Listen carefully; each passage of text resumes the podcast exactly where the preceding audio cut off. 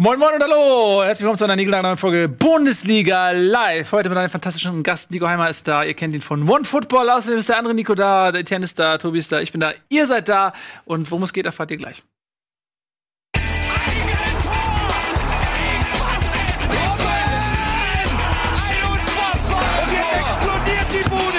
Kritisiert mir denn nicht so viel. Das ist ein guter Mann.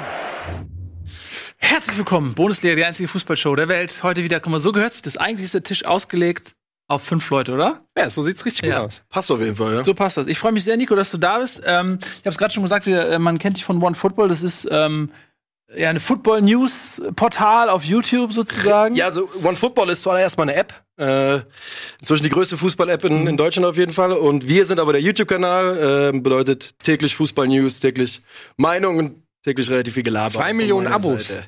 Nee, nee, nee, wir haben zwar 1000 Abos, aber wir haben mehrere Millionen Aufrufe. Ja, ist egal, zwei Millionen Abos. Zwei Millionen Abos. wer, wer hat mir das Millionen gesagt? Irgendjemand hat Abos. mir, ich habe selber nicht gecheckt. Mir unser Marketingchef, der auch unsere Zahlen macht wahrscheinlich. Ach so, ja.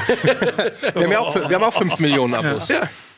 Sehr gut. Scherz. Auf eigene Kosten. Funktioniert immer. Ich freue mich sehr, dass du da bist. Das Geile ist immer, die, äh, äh, es gibt immer so ein Kompetenzgefäß, ne? Und je nachdem, wie die Besetzung ist, ist das halt verschieden hochgefüllt. Und heute hier auf der linken Seite ist die Kompetenz auf jeden Fall ziemlich Merkst weit du- oben. merkst- hast du den Schatz gewählt? Nein, ich bin noch gar nicht fertig. Und hier rechts ist die emotionale Kompeten- Kompetenz. Weil das finde ich das Geile an dieser Sendung, dieses Gleichgewicht aus purer sachlicher Analyse und Emotionslosigkeit und hier äh, die pure Noch, noch nicht mit ihm Beides Pure sachliche Analyse wird's nicht werden. Bleib, bleibt mal in der Schublade, in der ich dich gerade versuche freizustecken. Merkst du, wie, Nein. merkst du, wie wir hier abge. Er ist Eintracht-Fan. Red mal Ich über weiß, die Eintracht, du dann bist guck leider mal, wie emotionslos das ist. Ja, Ähm, ich frage mich immer, wo kommt ihr alle her? räumlich gesehen aus Wiesbaden. Und, Ja, gut, das ist äh, Ecke. Emotional gesehen ist es, glaube ich, ist es sehr, sehr schwer, wenn du aus der Ecke kommst, nicht früher oder später Eintracht-Fan zu werden. Einen sehr, sehr großen Sog der Verein. Kickers Offenbach ist so. Ja, was soll ich, was, sollen wir jetzt ein Kassel. drei Minuten, drei Minuten drin schon die Kickers haten? Ähm, ja, es ist halt, es ist halt einfach so, die Eintracht hat eine sehr große Zugkraft und ehrlich gesagt ist es, glaube ich, so, je mehr man leidet mit dem Verein, ich glaube, das ist bei- allen Vereinen so, desto mehr ziehen sie einen rein irgendwie, ne?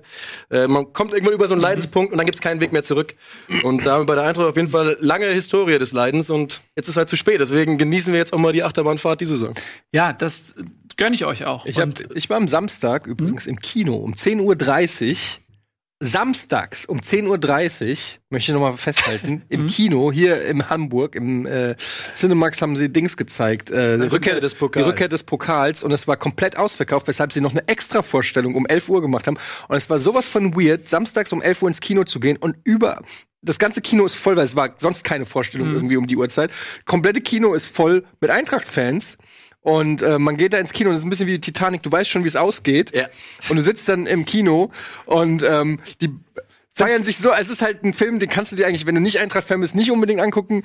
Aber es ist so ein selbstbeweihräuchernder Film, der von Anfang bis Ende, äh, du weißt genau, wie es ausgeht und auf dieses Ziel hinarbeitet und du hörst 20.000 Mal den gleichen. Das war eigentlich, eigentlich hat uns jeder abgeschrieben. Eigentlich hat jeder gesagt, das kannst Es du ist nicht nur gewinnen. dasselbe, der ganze Es ist die ganze es Zeit. ist- Peter ja. Fischer sagt, glaube ich, zwei, hat 200 O-Töne. Ja. Und in jedem seiner 200 O-Töne sagt er, ja, aber dann muss man das nehmen und dann, dann stirbst du halt auf dem Rasen. Genau und so. Und ähm, ja, es ist trotzdem was geil. Ich war genau sechs Tage vorher, am Sonntag, um 13 Uhr auch, äh, auch ausverkauft, alles Eintracht-Fans, alle ordentlich Bier getrunken und äh, In Berlin. ja, in Berlin, auch in Berlin und äh, Exklave also auch und äh, es war schon ganz geil. Und ich habe trotzdem, obwohl du alles weißt und obwohl du auch dann Nico Kovac dazu zu hören, die O-Töne, der wieder dieselben Phrasen drescht wie direkt danach. Ich habe trotzdem so viel Gänsehaut gehabt, dass mir wirklich legit kalt geworden ist, während weil mich so lange Gänsehaut hatte. Also hat schon Bock gemacht. Ja. Guter Film.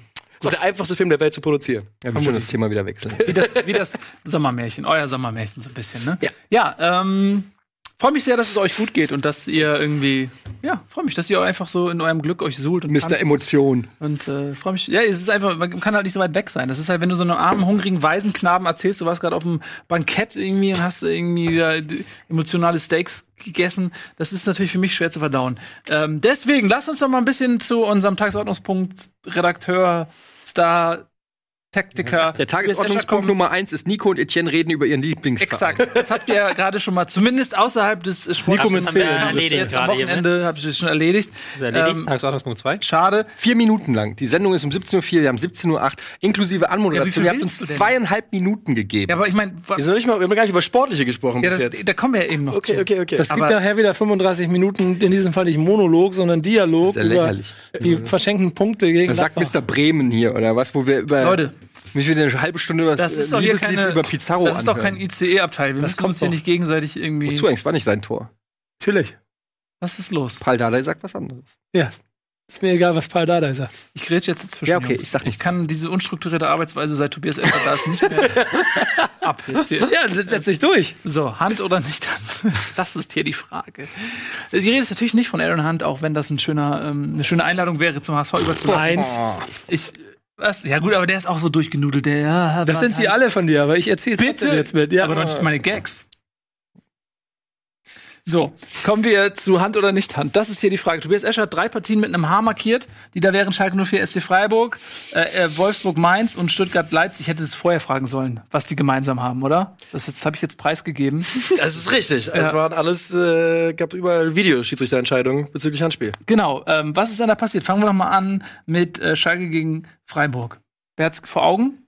Es gab zwei Situationen bei dem Spiel, ne? Da gab es einmal in der in, relativ spät Omar Mascarell und vorher gab es Lukas Kübler, war das für Freiburg, glaube ich, der äh, auch den Ball in den Arm bekommt.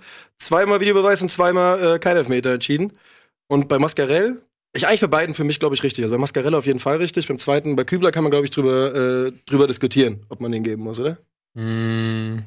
Also das Ding war bei der Mascarell-Szene, weil er hat ja noch der Videoassistent dann eingegriffen. Also er hat ja erst auf den Punkt gezeigt. So, er hat gesagt, das war für mich ein Handspiel. Und dann hat der Videoassistent gesagt, nee, guck's dir nochmal an. Dann war die Entscheidung zurückgenommen.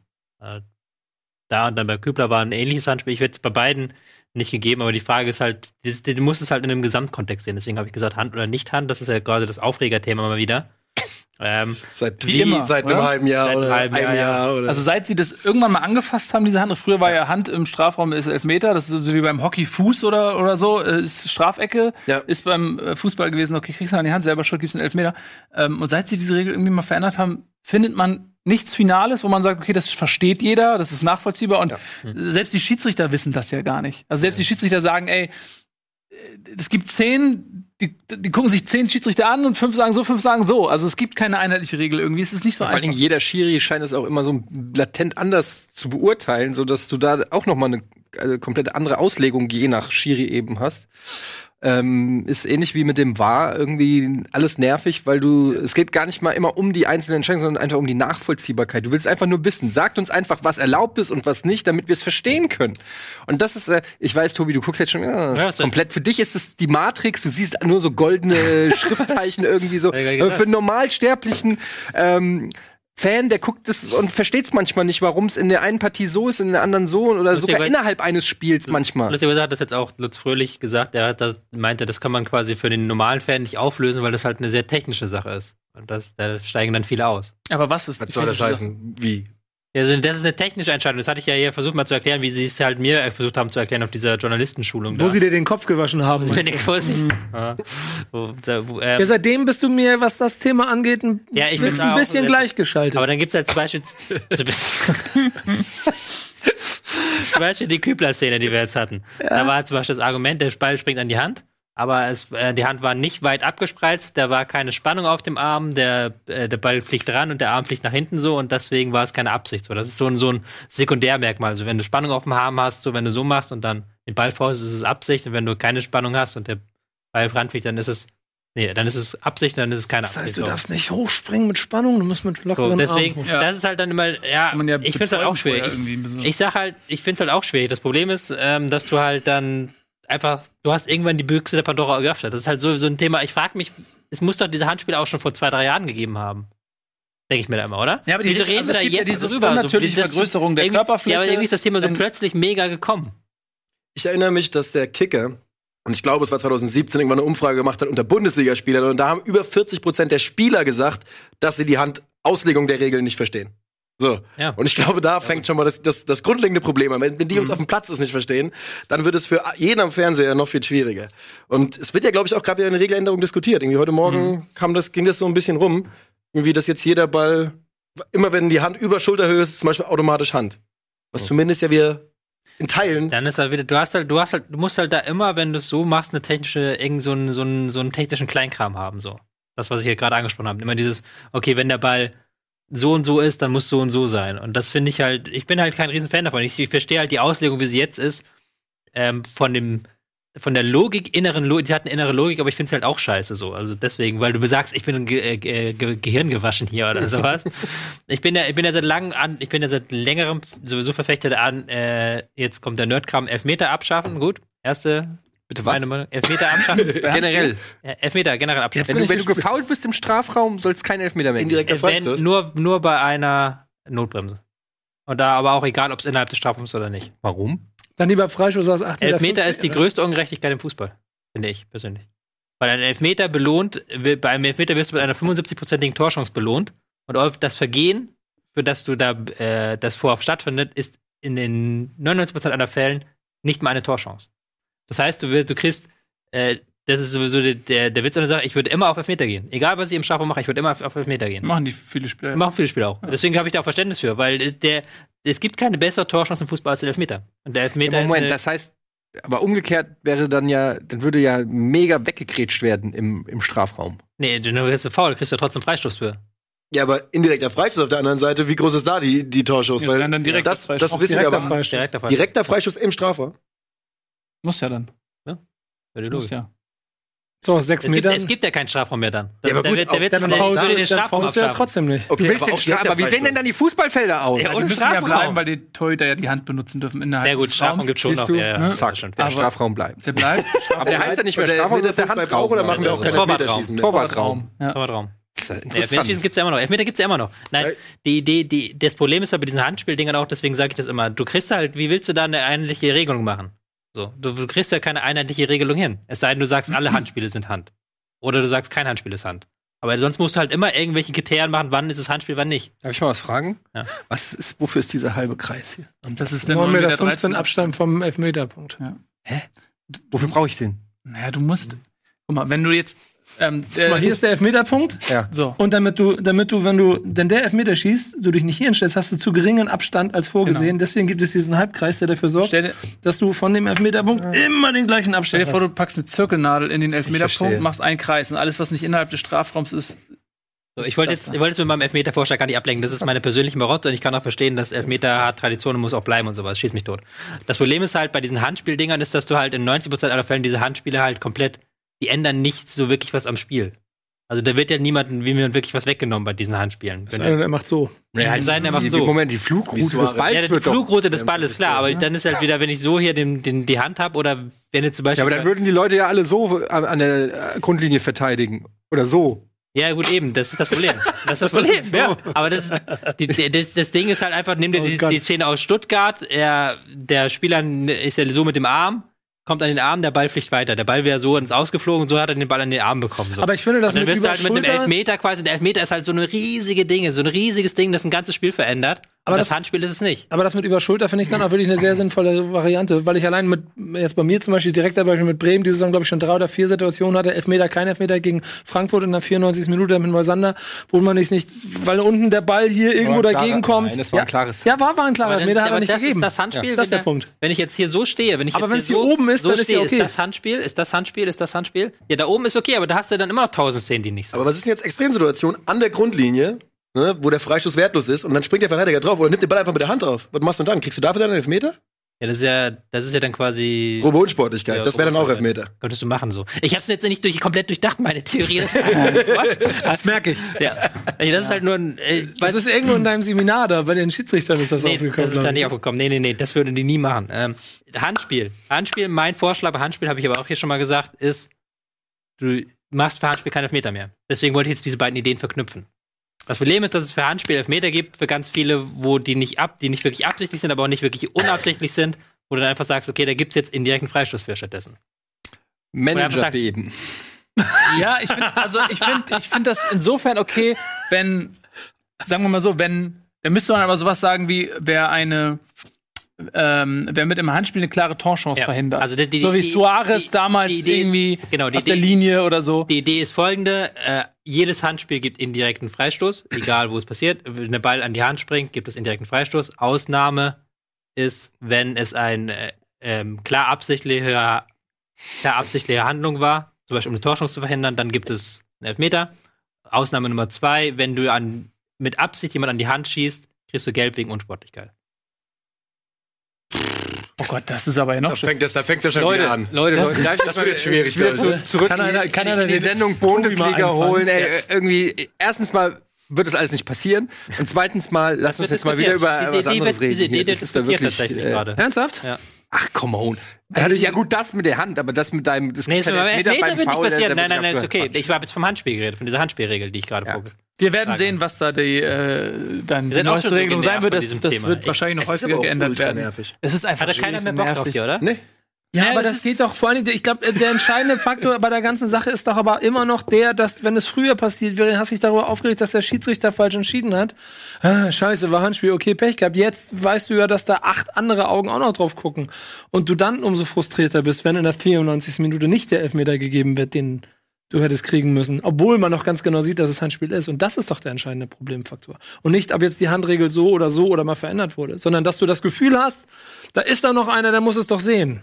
So Leute, ich sag mal hier, Hm. mir gefallen die Kommentare im Chat nicht. Ich schmeiß jetzt alle Leute raus. Da hatte ich einer beleidigt, Tobi, und ich kick den jetzt raus. Okay, nur dass es war. Niemand beleidigt Tobias Escher. Niemand- Wer hat Tobias, wer hat Tobias Escher Mir geht beleidigt? das auf den Sack. Was, wie frech die teilweise sind. Nein, unser Chat ist cool. Es gibt immer nur einige wenige. Wer war's? Bitte Beachten Sie Hier. das. So, pass auf, wir machen jetzt hier mal weiter. Manager Mal hast du eben schon angeklungen. Äh, Etienne, Manager BM, die erste VfB Stuttgart. Äh, fangen wir da mal an. Äh, was ist passiert? Reschke ist äh, rausgeflogen, ist entlassen worden, ist ersetzt worden durch, durch Thomas Hitzelsberger, dem ehemaligen Nationalspieler. Der beste Kaderplaner der Liga, der selbst erklärte. Also, Ja, das du ich meinst- so nicht gesagt, aber er ist ja, er galt ja so vor zwei Jahren oder vor anderthalb Jahren war ja schon so Reschke, das ist eines der, einer der klügsten Köpfe im deutschen Fußball. Ja. So schnell kann's gehen. Ja, so schnell kann es gehen. Ja, Ich gut, kenne auch ist immer noch viele Leute, die das sagen. Ich, ich sage übrigens, ich habe ähm, viele Bayern-Fans, wenn ich befreundet bin, die sagen alle, die würden ihn sofort zurücknehmen zu den Bayern. Also, ne? Okay. Ich glaube auch, dass es ein guter Mann ist. Ich glaube, der hat sich halt bei Stuttgart da ein bisschen verrannt. Ne? Und da gingen einige, Trans einige Transfers, vor allem die Routiniers, die er reingeholt hat, weil die Mischung ist ja eigentlich interessant, ging halt nicht auf. Und Ja. musste er einen Kopf hinhalten jetzt für. Ja, du meinst die Davi Castro zum Beispiel. Ja, die Davi finde ich immer ein bisschen unfair. Der war die ganze, der war wie immer die halbe Hinrunde verletzt. So den, den ganzen- Ja, das ist, der, das, ist das Argument, wie immer. Ja. Aber Castro, auch Bartschuber zurückzuholen, der Mann, der Angebote aus der Champions League hatte, ähm, laut eigener Angabe, ähm, auch dann Gentner sehr mächtig hat werden lassen innerhalb des Kaders und auch Mario Gomez funktioniert nicht so, wie man sich erhofft hat. Und dann hat man da halt eine Mischung aus alten Spielern, die nicht funktionieren, die aber vorangehen sollen, und jungen Spielern, die plötzlich in einem, im Abschießkampf aber knöcheltief oder eher bis zum Hals drin stecken und äh, überhaupt nicht mehr weiter wissen. Und dann muss halt irgendjemand gehen. Und ich glaube auch immer noch, dass es bei Weinziel auch Abschied auf Raten ist. Ja, ich glaube, dass äh, Reschke nicht mehr den neuen Trainer aussuchen sollte, weil das wäre ja auch äh, lächerlich gewesen, wenn Ja. sie noch Reschke den Trainer hätten aussuchen lassen und dann Berge gegangen. Ja. Ähm, und ich glaube, dass äh, wenn wenn Weinziel jetzt nicht die Kurve kriegt und das sieht der eher nicht danach aus, und mal schauen, er hat jetzt äh, natürlich auch mit Leipzig mal einen schweren Gegner gehabt jetzt, aber ähm, wenn er nicht die Kurve kriegt, zeitnah glaube ich, dass Hitzelsbergers Job es ist, einen neuen Trainer zu finden, Markus Gisgold vom HSV freizukaufen für viel Geld. Das wird nicht billig. Wen habt ihr denn noch, den man freikaufen kann? Es Alle. müssten doch noch zwei Leute auf Er der ist immer Payroll noch auf der stehen. Payroll. Ja klar, wen wollt ihr? Hollerbach. Payroll, Hollerbach Payroll, Payroll. drauf. Hannes Wolf. Hannes Wolf Der, ist der ist sowieso zum drauf. Glück noch drauf. Ich würde aber versuchen, eher Hollerbach loszuwerden, weil der kriegt ja immer noch Siegprämie pro HSV-Sieg in der zweiten Ja, Liga. Deswegen eben. Hollerbach ist der teuerste. Deswegen gewinnt der HSV auch nicht mehr. viel, Sobald der Aufstieg feststeht, hören sie auf zu gewinnen. äh, weil Lasogga spielt dann auch nicht mehr, weil der hat auch eine Torprämie von 500.000 oder so. Ähm, aber ihr könnt, äh, der Deal ist, ihr kriegt Gistol nur, wenn ihr Hollerbach als Co-Trainer nehmt. ich sag jetzt ihr, stellvertretend als Stuttgart.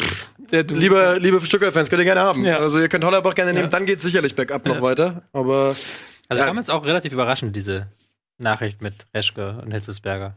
ich dachte Weil- eher, dass es Weinziel erwischt. Ja, dachte Ja. man ja eigentlich, dass jetzt Weinzierl dran ist. Wir hatten letzte Woche ja gesessen und gesagt, okay, ähm, sie geben ihm noch das ähm, Leipzig-Spiel. Mhm. Und jetzt ähm, ist rein, äh, Weinzierl stand jetzt, stand jetzt immer noch Trainer bei ähm, Stuttgart. Wen hat denn der VfB jetzt vor der Brust? Ja. Leichtes Werder, Programm. Werder. Oh, Ach, Freitag. ja. Ich, ich bin da sehr gespannt. Ich bin, ich bin jetzt erstmal sehr froh, dass äh, mir ein offiziell jetzt ein Bundesliga-Manager auf Twitter folgt. Thomas Hitzelsberger folgt auf, äh, auf Twitter. Seitdem er, echt? seitdem er da Ja, angefangen wir haben hat. tatsächlich, hab, äh, der Ganz wichtig, seit wann? Sehr schon länger. Er war, ist auch eingeladen gewesen, hat auch mal, mir mal gesagt, dass er kommt. Aber jetzt kommt er natürlich wahrscheinlich nicht mehr. Ja gut, dann müssen wir ihn dran erinnern, dass er eine Zusage gemacht hat. Das. Das, einstellen. das erste, was er macht in Stuttgart, ist ein Versprechen brechen. Ja. Das schlau. Oder? Ja. nee, nee, nee, nee. Ähm, aber Stuttgart spielt die Woche nach Bremen äh, gegen Hannover zu Hause. Ja. Ähm, Ich glaube persönlich, dass das der Moment ist, wo du auf jeden Fall einen neuen Trainer Genau. brauchst. Du machst also wenn sie jetzt neuen gegen Trainer ist schön einfach. Ich glaube, wenn du, äh, wenn sie jetzt in Bremen also verlieren, Hm. Dann ist, glaube ich, sitzt gegen Hannover vermutlich ein neuer Trainer auf der Bank. Das Problem ist, was machen sie, wenn sie gewinnen? Das Problem ist, wer ist der neue Ja, Trainer? dann aber, wenn sie in Bremen gewinnen, dann schlagen sie auch Hannover zu Hause. Ja, weiß Und dann, dann kannst du ja, dann kannst du wieder einen Case machen für Weinziel, ne? Dann ist es wieder in Ordnung. Ja. Ich will aber trotzdem noch ganz kurz sagen, VfB Stuttgart, ich finde, das war die beste Stuttgart-Leistung, die ich seit, ich weiß es nicht, wie lange gesehen habe. Bestimmt Leipzig? Fünf, sechs Monate, ja. Ja. Also, ne, man hat am Ende völlig verdient verloren, man hat am Ende auch in der Höhe verdient verloren, darum geht's überhaupt nicht. Aber zumindest wirkte diese Mannschaft nicht mehr so wie völlig verängstigter Zweitligist, der irgendwie zufällig in die erste Liga gespielt worden ist und sich da jetzt jedes Wochenende verprügeln werden muss. Und so sahen sie ja nun wirklich in Phasen aus in den letzten Mhm. Wochen. Also, es war zumindest ein Schritt zu sehen, war nicht undankbar, dass es dann gegen die Jungs ging. Ja, ich fand, die haben als, die haben als Fünferkette umgestellt gehabt, haben sie, glaube ich, noch gar nicht gespielt unter Weinziel. Und haben sich aber nicht hinten noch hinten reingestellt. Die haben auch dann immer in richtigen Situationen Druck gemacht und haben dann einige schöne Konter gespielt. Dieser ähm, Angriff, da haben sie, glaube ich, der Angriff ähm, kurz nach der Pause war so ein richtig geiler Angriff, den sie über links gespielt haben, wo Gomez, Gomez ja dann noch im Liegen, im. Liegen den Ball weiterwurst, Askasi war das Ding auf, auf dem Kassenballer, da hat dann Gulaschi dieses schon ums Spiel gehalten. Ja. Ich fand aber schon, dass du wieder gemerkt hast, am Ende da war dann wieder ein Kraftproblem, fand Ja. ich. Das ist, merkst du total. Das ist, normalerweise, Saison. normalerweise rede ich darüber auch nicht, weil ich ähm, immer nicht sicher bin, ist das wirklich so und ist das Ja. Konditionsproblem da und ich will da auch niemand Unrecht tun, aber bei dieser Mannschaft merkst du es halt so richtig, dass die einbrechen in der Schlussphase. Aber das war ja schon unter Korkut das Problem. Das Ja. wurde ja quasi ausgemacht als äh, Schwachstelle, sodass gesagt wurde, ey, wenn Weinzel eine Vorbereitung kriegt, dann sieht das anders aus. Ja, ich finde aber auch immer, man überschätzt so ein bisschen, was man gerade konditionell im Winter überhaupt noch aufbauen kann. Ne? Also wenn die Mannschaft wird, Kondition wird halt in der Sommervorbereitung gemacht. Das ist einfach so. Da, da wird die Ausdauergrundlage äh, gelegt. Und dann kannst du im Winter kannst du so so viel noch dran schrauben. Aber wenn du als neuer Trainer reinkommst, willst du natürlich auch taktisch ein bisschen was verändern. Ja, das Problem war in der, in der Vorrunde da und ist in der Rückrunde genauso da. Und die Rückrunde ist noch ein bisschen lang. Also so richtig golden sieht's nicht aus für den VfB, finde ich. Tja, sie haben halt eben das große Glück, dass mit Hannover und Nürnberg zwei Mannschaften der Liga sind, die noch schlechter sind. Und das, Das ist ein das Gefallen, den du nicht jedes Jahr kriegst. Genau. Ja. Ja, Müsste eigentlich müssen wir machen, wenn man diesen Satz sagt, muss man oder reinwerfen. aber es ist, ja, dann- das ist keine Phrase, es ist ein Fakt. Ja, aber dieser Satz fällt einfach so häufig in dieser Saison. Ja, weil es einfach auch stimmt. Ich weiß. Aber das ist ja. Und du den Satz nicht mehr sagen darfst, äh, dann Ja, kamen sie halt mit ihrem Pressing. Aber Köln musste auch erstmal in der Relegation schlagen. So oder so wird's nicht einfach. Also ähm, auch Union, HSV, Köln, Union. Versteht ihr, was ich gesagt habe? Ich habe Ja, gesagt, du Köln, Relegation spielt. Köln, Ja. eine Rele- kein- null Reaktion. Ja. Doch, ich habe gehustet, weil ich das absoluter Quatsch finde. Ich, ich glaube dran. Ich glaube, dass Köln noch richtig zu kämpfen hat in der zweiten Liga. Ich glaube, die schaffen nicht mehr die Relegation. Ich bin, das glaube ich. Ich, ich würde nämlich, wenn ich jetzt Also mit dem Kölner Kader. nein, nein, bei Köln liegt alles im Argen. Das alles, auch innerhalb des, der, der vor, niemand in Köln, niemand in Köln, ich glaube, das kann man ganz klar sagen, will Armin Fee behalten. Niemand mag anfangen als Trainer behalten. Ähm, und man muss ja auch mal Anfangsansatz da verstehen, ne, wen er da reingeholt hat. Ach, meinst du, Modest hat nicht geweint wegen dem Tor, sondern Was, was hat das, das hat ja nichts damit zu tun. weil der Druck endlich abgefallen Das ist. hat ja nichts damit zu tun, aber trotzdem verloren. Aber es geht, mir geht es jetzt darum, dass, dass der erste FC Köln ähm, jetzt gerade eine Mannschaft hat, die extrem darauf ausgelegt und Anfang hat nichts anderes im Sinn, aus dieser Mannschaft irgendwie in die erste Bundesliga zu bringen und ähm, hat kein bisschen das Langfristige im Visier. Und ich glaube, das ist das große Problem bei Köln, was allen Fans auf Sauer aufstößt. Und es ist nicht alles Gold, was glänzt bei Köln, glaube ich. Ja, Zweite Liga ist halt dieses Jahr Und das relativ ist genau das, was du gesehen hast, ne? also, Ja, ich, ha- ich habe zumindest gesehen, dass Köln äh, aufgrund, also trotz so eines krassen Kaders, der ja auch richtig viel kostet, Ja. ähm, also es ist ein ganz schön hohes Risiko, also das, da ist auf jeden Fall richtig Druck auf dem Kessel auch, weil die müssen aufsteigen. ja, die haben auch noch genug Kader. Reserven spielerischer. ne? Jetzt guckst Was haben auf- Genug Reserven spielerischer Natur. Also die können im Zweifelsfall dann immer noch Modest jetzt einfach mal reinwerfen ins Spiel.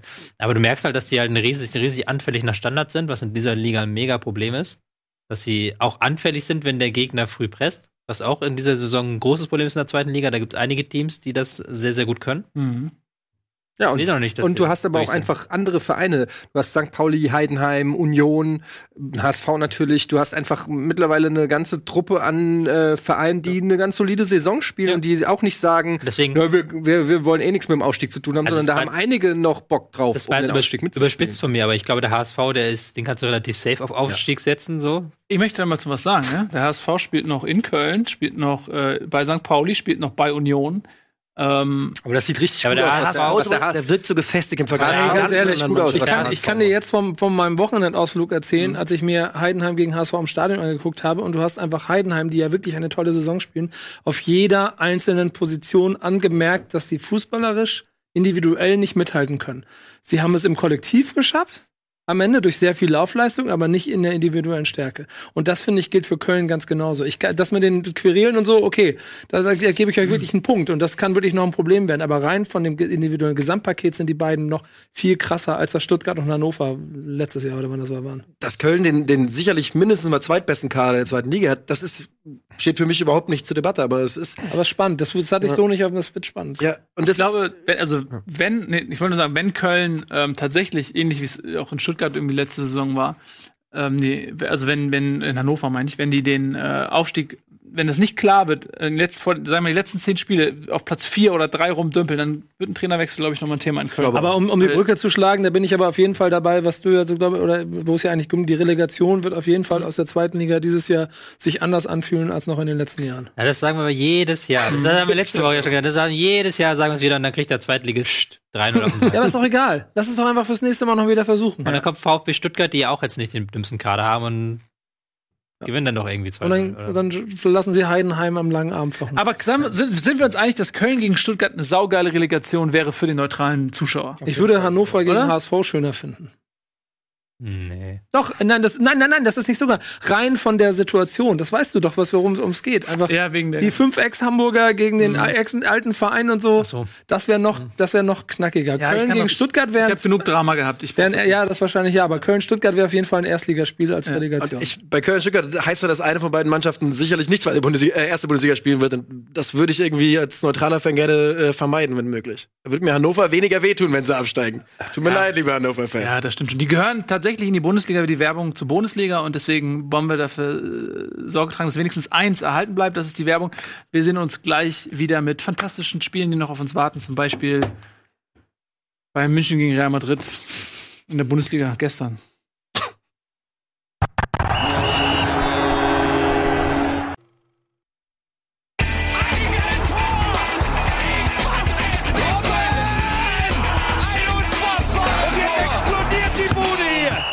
Kritisiert mir denn nicht zu viel. Das ist ein guter Mann. Herzlich willkommen zurück. Bundesliga live. Heute in fantastischer Besetzung. Äh, Nico Heimeister von OneFootball. Äh, du hast ja deine Kompetenz schon unter Beweis gestellt. Hör auf, uns weiter so in den Kompetenzschatten zu verdrängen. ähm, Und wir beide nur wieder fürs Schreien hier, ne?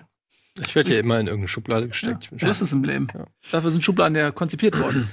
ähm, dass man da Sachen reintut. so.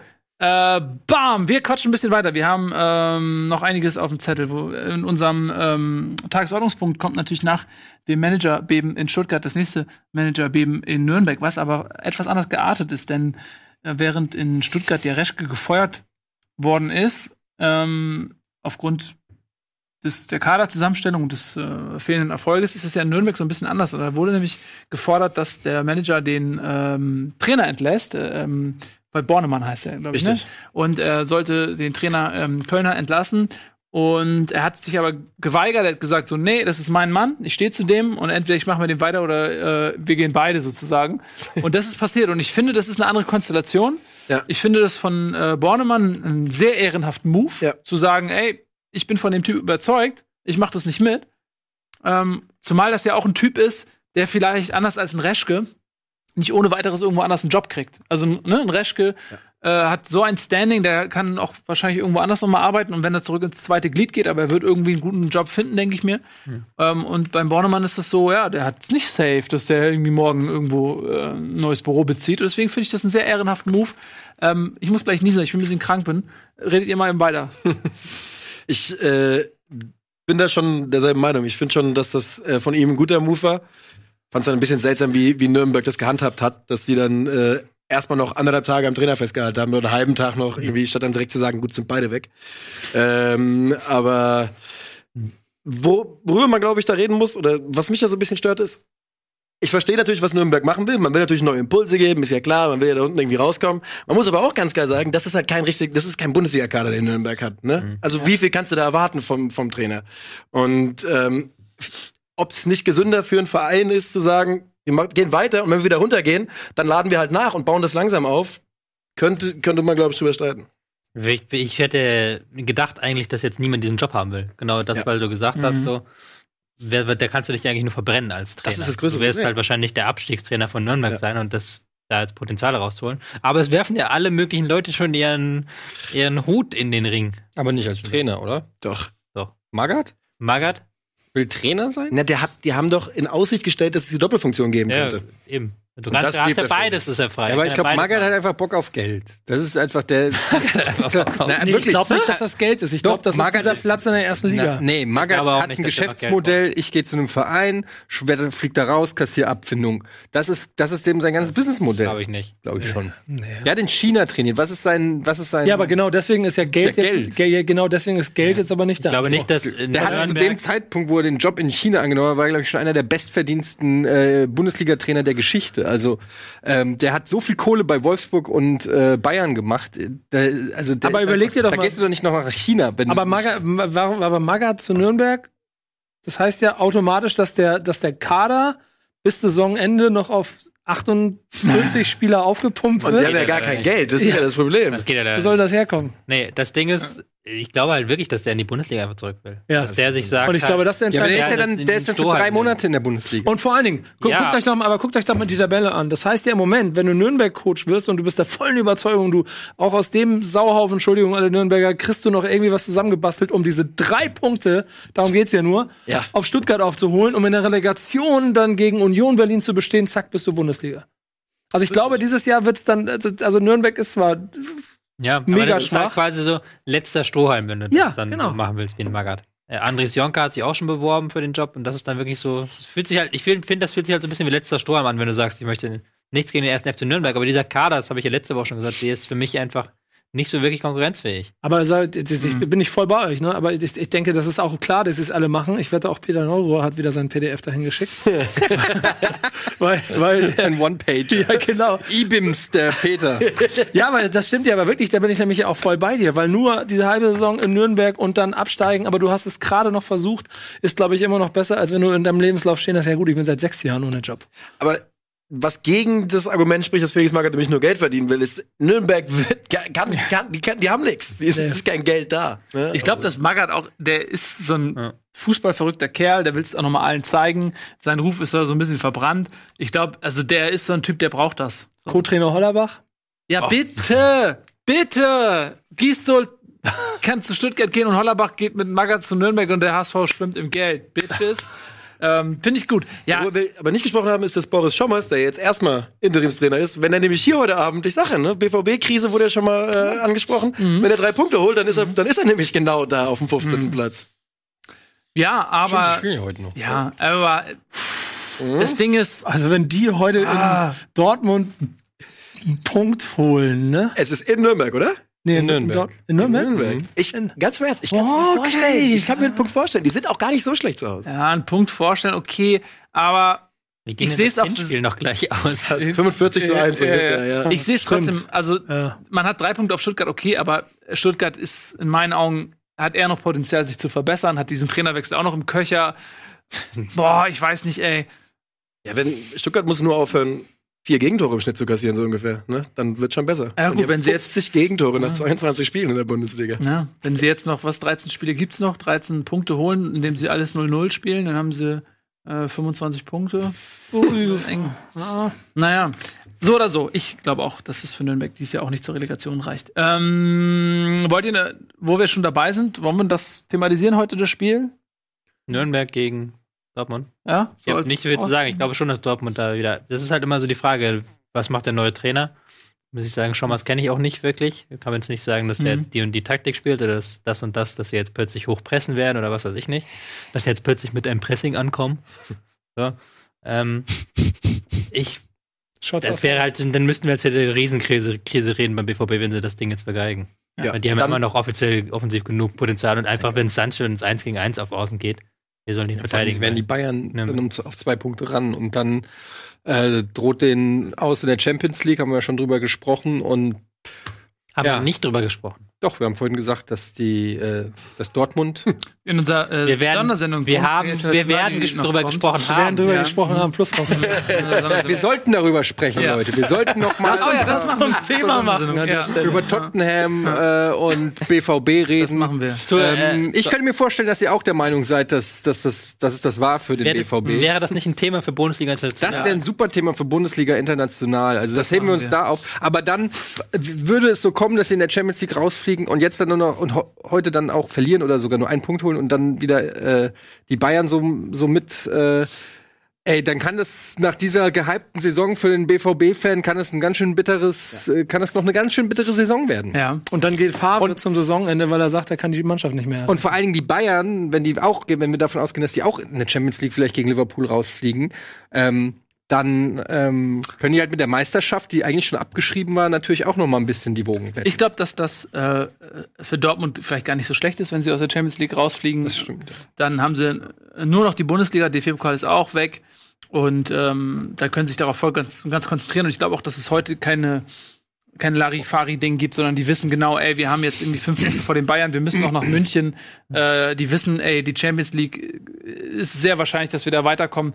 Die werden hundertprozentig konzentriert sein, trotz des Spiels jetzt unter der Woche. Ähm, ich glaube nicht, dass es dafür noch was ja auch- zu holen gibt. Die wissen ja auch, morgen spielt Bayern gegen Liverpool. Das heißt, am Wochenende auch wieder fraglich, ob dann nicht Mhm. Bayern ganz bei der Sache ist. So, Also die, die, Ja. die, die ich glaube, die nehmen das ernst und die Das glaube ich das. ehrlich gesagt auch. Ähm, gut, dann äh, lass uns noch ein bisschen über die anderen Spiele quatschen. Wir haben ja gar nicht mehr so viel Zeit. Mm, ja, aber eigentlich haben wir noch ganz schön viel Zeit. eigentlich, können wir noch, eigentlich können wir noch über, alles Mögliche quatschen. Heute haben wir tatsächlich ein bisschen Zeit. Aber ähm, wo ich schon mal so zwei engagierte Eintracht-Fans habe, würde mich natürlich auch interessieren, ähm, das Spiel Eintracht Frankfurt gegen Borussia Mönchengladbach. Darf ich einfach mal sagen, was ich weiß? Ja. Sonst sage ich ja nie was dazu. Ähm, und sehr zwar schade ist. frage ich mich, Die ja, letzte, weil Fol letzte Folge gesehen. Ah, ich hab's versucht. Musste, musste ganz schön weit spulen, bis es zur Eintracht ging. Und dann war die Sendung plötzlich zu Ende. Hast du registriert, dass ich es noch versucht habe? Auf ich habe ich hab alles registriert, glaub mal, Nico. So fühlt sich du, der weißt du, wie sich die Hertha-Fans fühlen? Habe ich doch irgendwas gemacht, was ich vergessen habe? Ja, es ist nur, ist der, ist der Vater mal aus dem Haus, tanzen die Katzen auf dem Tisch. So ist es, ne? Bei uns sind sie Hannover-Fans. So, jetzt kannst du ja das wieder gut machen. Nee, aber gerne, ich Ähm, höre gerne, was du zu Und sagen ähm, was, mich, was ich mich bei Frankfurt immer frage, oder was ich, so, was ich mich frage, was, wie sich ein Eintracht-Fan damit fühlt, ist, äh, wenn man sich anguckt, ich glaube, vier Unentschieden in Folge. Äh, man hat Unentschieden gespielt gegen Dortmund, gegen Gladbach jetzt, gegen Leipzig hat man Unentschieden gespielt, ähm, gegen Bremen, wenn, wenn man die auch noch als Konkurrent mit äh, reinnehmen möchte. Donetsk auch, aber ein anderer Wettbewerb. ähm, Shots are fired. hä? Wieso? Naja, Bremen ist Bremen ist mitten. punktemäßig ist da jetzt Naja, Bremen ist ein Konkurrent um, äh, um die äh, Europa League und äh, es sind jetzt äh, drei Punkte, also es wäre Quatsch, jetzt das anders zu sehen. Was ich damit sagen will, ist, das sind alles schwere Spiele gewesen. Ja, und man hat keins dieser Spiele verloren. Ja, und das muss man mal sagen. Man hat bei den einen Spielen ein bisschen glücklicher als bei den anderen, vielleicht aber immer einen Punkt mitgenommen. Die Frage ist, ist das ein Erfolg, wenn man gegen diese Teams nicht verliert, oder ist das vielleicht so, dass man sich sagt, ey, besser zwei Siege, zwei Niederlagen von den Punkten her, ähm, weil man so natürlich jetzt auch in diesen Wochen viel verloren hat auf nachrückende Mannschaften. Leverkusen in erster Linie ist da zu nennen, aber auch Wolfsburg. Äh, Hoffenheim kommt immer so ein bisschen. Ähm, also seid ihr happy, sag ich mal, mit dem Verlauf der letzten Wochen? Naja, also rein punktetechnisch macht es schon mehr Sinn, zweimal zu verlieren und zweimal zu gewinnen. Also insofern hätte ich das mehr begrüßt als die äh, vielen Unentschieden.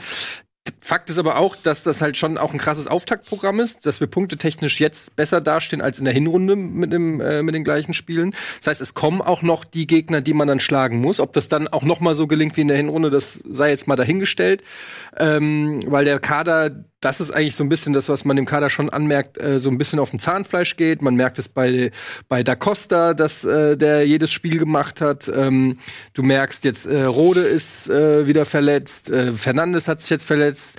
Das heißt, du hast ein richtiges Problem. Toro ist nicht wieder fit. Also da, mer da merkst du schon, dass jetzt gerade auch im Zentrum, was ja eh schon die Problemzone ist bei der Eintracht, ähm, einiges im Argen liegt. Und dann, wenn du dann solche Top Mannschaften spielst und dann spielst du Donetsk, Donetsk, in Donetsk am Donnerstag, minus 10 Grad. Charkiw. Ja, in Charkiw, ja. Ja. Gegen Donetsk in Charkiw ähm, bei minus 10 Grad. Dann sind es plötzlich 15 Grad zwei Tage später in Deutschland. Du, äh, du hattest ja ein, ein spätes Spiel in Donetsk, bist also irgendwie, hast anderthalb Tage zur Regeneration gehabt, während Gladbach komplett sich die Woche vorbereitet auf die Eintracht.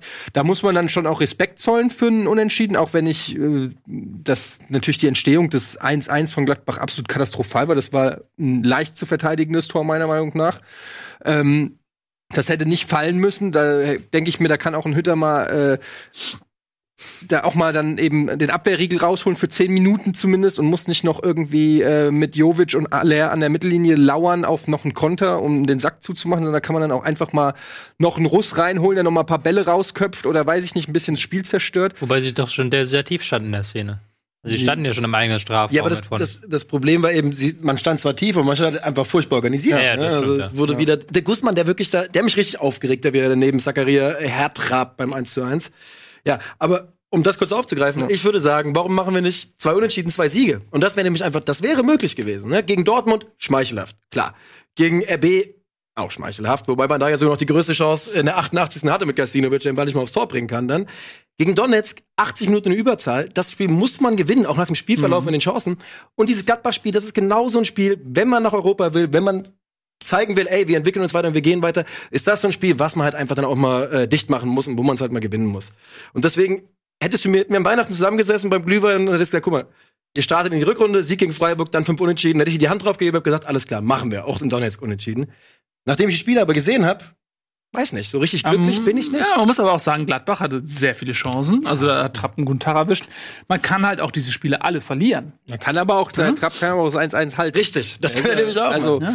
ja. klar, der hat auch, ähm, dann kann man auch verlieren. Ist ja, ist ja auch so. Es war auch ein. Bremen auch. Ist, ja- genau, es ist ein gerechtes Unentschieden rein äh, vom Spielerischen. Ich finde, in der ersten Halbzeit war Gladbach deutlich stärker ähm, als die Eintracht. In der zweiten Halbzeit fand ich die Eintracht eigentlich besser. Mach euch weiter. Ich Und, ähm. Deshalb finde ich, ist das Unentschieden insgesamt okay. Äh, man darf auch nicht vergessen, dass Gladbach da mit Drimmitsch am Ende noch mal eine hundertprozentige vergeigt hat. Ja, also es kann dann auch ganz ärgerlich äh, in die andere Richtung gehen. Aber ähm, unterm Strich ähm, sehe ich so wie Nico, dass du halt einfach ähm, sagen musst, wenn du wirklich den Anspruch hast, international zu spielen, also Champions League klammer ich mal direkt aus, weil die vier da vorne einfach auch na, noch mal eine andere Qualität haben. Aber wenn du, wenn du international spielen willst, dann musst du auch mal äh, da so einen dreckigen Sieg einfahren. Ähm, jetzt kommen, wie gesagt, ein paar leichtere, vermeintlich leichtere Spiele, aber ich sehe auch die Eintracht nicht mehr ganz so frisch. Die Leute haben sich eingestellt, also die Leute, die Spiele, wenn ich jetzt sehe, wie ein Rebic äh, ähm, auch verteidigt wird, das machen die Leute wissen jetzt, wie er zu nehmen ist, wie man ihm auch den Spaß am Fußball nehmen kann. Was Ähm, leider viel zu schnell geht. ja. Rebic ist sehr, sehr schnell frustriert auf dem Feld Ja. und dann mehr oder minder unbrauchbar. Ja, und da sieht man eben schon, dass das jetzt auch nicht äh, eins zu eins zu kopieren ist. Diese, was waren das, zehn Spiele, Zehn, äh, zehn Siege in der Bundesliga. zehn Siege äh, hintereinander oder was weiß ich, was das war. Das musst du auch erstmal dann wieder wiederholen. Was, was mich so ein bisschen, was man gegen Leipzig ganz klar gemerkt hat, ist, die, die Eintracht hat gegen gute Gegner, gegen Mannschaften, die auch Interesse daran haben, das Spiel ein bisschen selbst zu gestalten und schnell Fußball zu spielen, war in der Hinrunde ganz klar das taktische Mittel immer dasselbe. Man hat selber tief gestanden. Lange Bälle, Aller macht sie fest, Rebic und Jovic wuseln drumrum, zu dritt vorne rein, mal gucken, was passiert. Leipzig hat einfach zwei Mann auf Aller gestellt. Und Jovic und Rebic machen dir keinen einzigen Ball fest über 90 Minuten. Ne? Das ist halt einfach so. Sie sind, die sind beide 1,80 Meter. Und ähm, wenn das das einzige Mittel ist und man wirklich alles, was es braucht, ist, dass man halt zwei kopfballstarke Leute gegen Sebastian Aller stellt und damit nimmt man die Eintracht aus dem Spiel, dann ist das eine, wenig. Ist vielleicht auch eine fehlende also Entwicklung. leichter gesagt als, gesagt als getan. Das Also ist der hatte Aller ist Or Orban. Ja. Wer hat noch gespielt? Konaté hat, glaube ich, nicht gespielt. Mukiele hat gespielt, oder? ja, sie haben, Äh, auf jeden Fall da stimme ich jetzt auch auf jeden Fall. Ja, da gewinnst du aber, die, die, die können ja auch ein Kopfballduell gewinnen. Es sieht dann schon anders aus, wenn du jetzt in Nürnberg bist. Richtig. Mit Nürnberg wieder richtig. einzuhauen. Ich mache mir auch grundlegend wenig Sorgen um die Rückrunde. Ich glaube übrigens, weil du gesagt hast, diese vier da vorne, ich glaube, Leverkusen müssen wir auch mit vor uns zählen, ganz klar. Die bleiben da vor, vor der Eintracht. Ja, das war mit der Verpflichtung von Bosch war richtig scheiße. aber ähm, ich mache mir keine großartigen Sorgen, aber es würde mich auch nicht überraschen, wenn die Eintracht sich nicht direkt qualifiziert für den europäischen Wettbewerb. Und auch nicht indirekt, denn das ist ja nicht mehr Mich würde es nicht mal wundern, wenn sie am Donnerstag äh, gegen Donetsk rausfliegen, weil ähm, es fehlt jetzt tatsächlich mit äh, Rode und mit ähm, Jelson Fernandes fehlen wirklich zwei elementar wichtige Spieler für das System von Adi Hütter. Du hast da nur noch einen Willems und einen de Guzman, die beide, Oder Gastinovic. die, die nicht gut, meiner Meinung nach, sind im, in, auf der Sechser-Position. Und Donetsk hat, man hat's gesehen, die sind ja noch nicht mal im Spielbetrieb. Also die sind ja, haben ja einfach, Ja. die haben ja nur Testspiele gehabt bis zu dem Zeitpunkt und die haben eine individuelle Qualität mit den Brasilianern da. Heißt da vorne drin. Die, die können den Ball laufen lassen und spielen. Also das kann auch eine bittere Saison noch für die Eintracht werden, weil da war dieser Hype und alle haben über die Büffelherde und so weiter geredet. Aber wenn am Ende irgendwie Platz 8 ist, weil irgendwie noch äh, Hoffenheim und Bremen an einem vorbeiziehen, das wäre doppelt scheiße für mich.